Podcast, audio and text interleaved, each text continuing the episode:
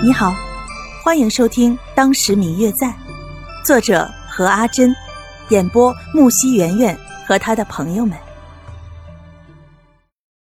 第一百七十三集，看见自己被人发现了，倒在地上的林婉倩对着白若秋尴尬的一笑，立马就被刘芷兰与刘静安他们扶了起来。白若秋看见刘静安与谢轩来看自己。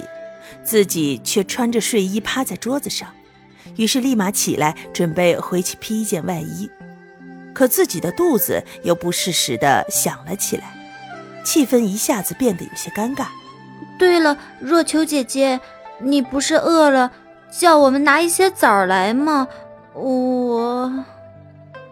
还是林婉倩这个时候突然话锋一转。林婉倩看着白若秋，露出一副可怜兮兮的样子，又委屈的看着地上的大枣。没事儿，枣脏了再去拿就是。姐姐等你。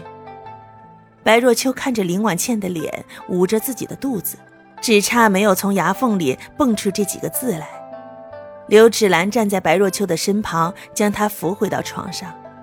表姐，你还是躺在床上休息吧。表妹。我以谢兄正好经过这里，便来看看你。你醒了就好，等一会儿让大夫再给你看看。你要是有什么事儿，我这个表哥可就要自责了。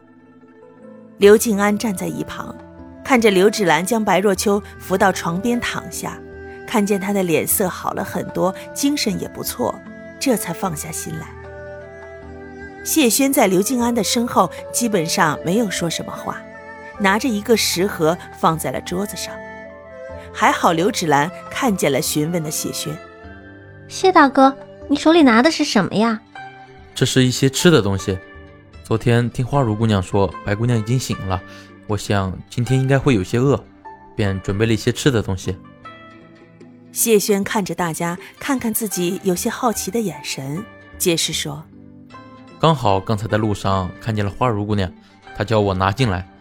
其实我只是带了这些。”说完，从自己的怀里拿出来一些包好的点心，放在了桌子上，有些不好意思的说着：“我想女孩子都比较喜欢吃小点心，所以叫下人做了拿过来的。”啊，嗯，表哥、谢大哥，你们先聊，我突然想起来我还有点事儿，我先去找婉倩了。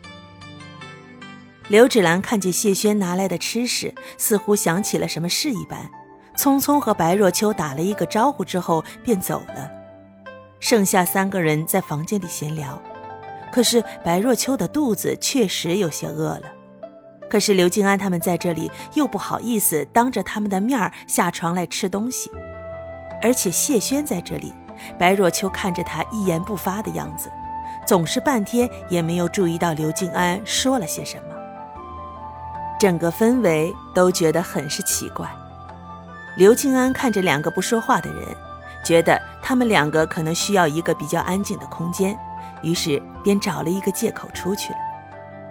谢轩看起来并没有要出去的样子，白若秋看着他，并没有说话，只是盯着前面。你能自己走吗？要不要我帮你把吃的东西拿过来？你就没有别的话和我说吗？这时候，白若秋才抬起头，直直的盯着谢轩的脸。难道你心里真的没有话和我说了吗？白姑娘，你要不要我帮你把花如姑娘找来，或者说刘姑娘？嗯嗯，我最亲爱的小耳朵，本集已播讲完毕，感谢您的收听。如果你喜欢这本书，欢迎您多多的点赞、评论、订阅和转发哟。当然，也可以在评论区留言，我会在评论区与大家交流互动的。喜欢这本书就给它点个赞吧，你的点赞和评论是我们创作最大的动力。感谢您的收听。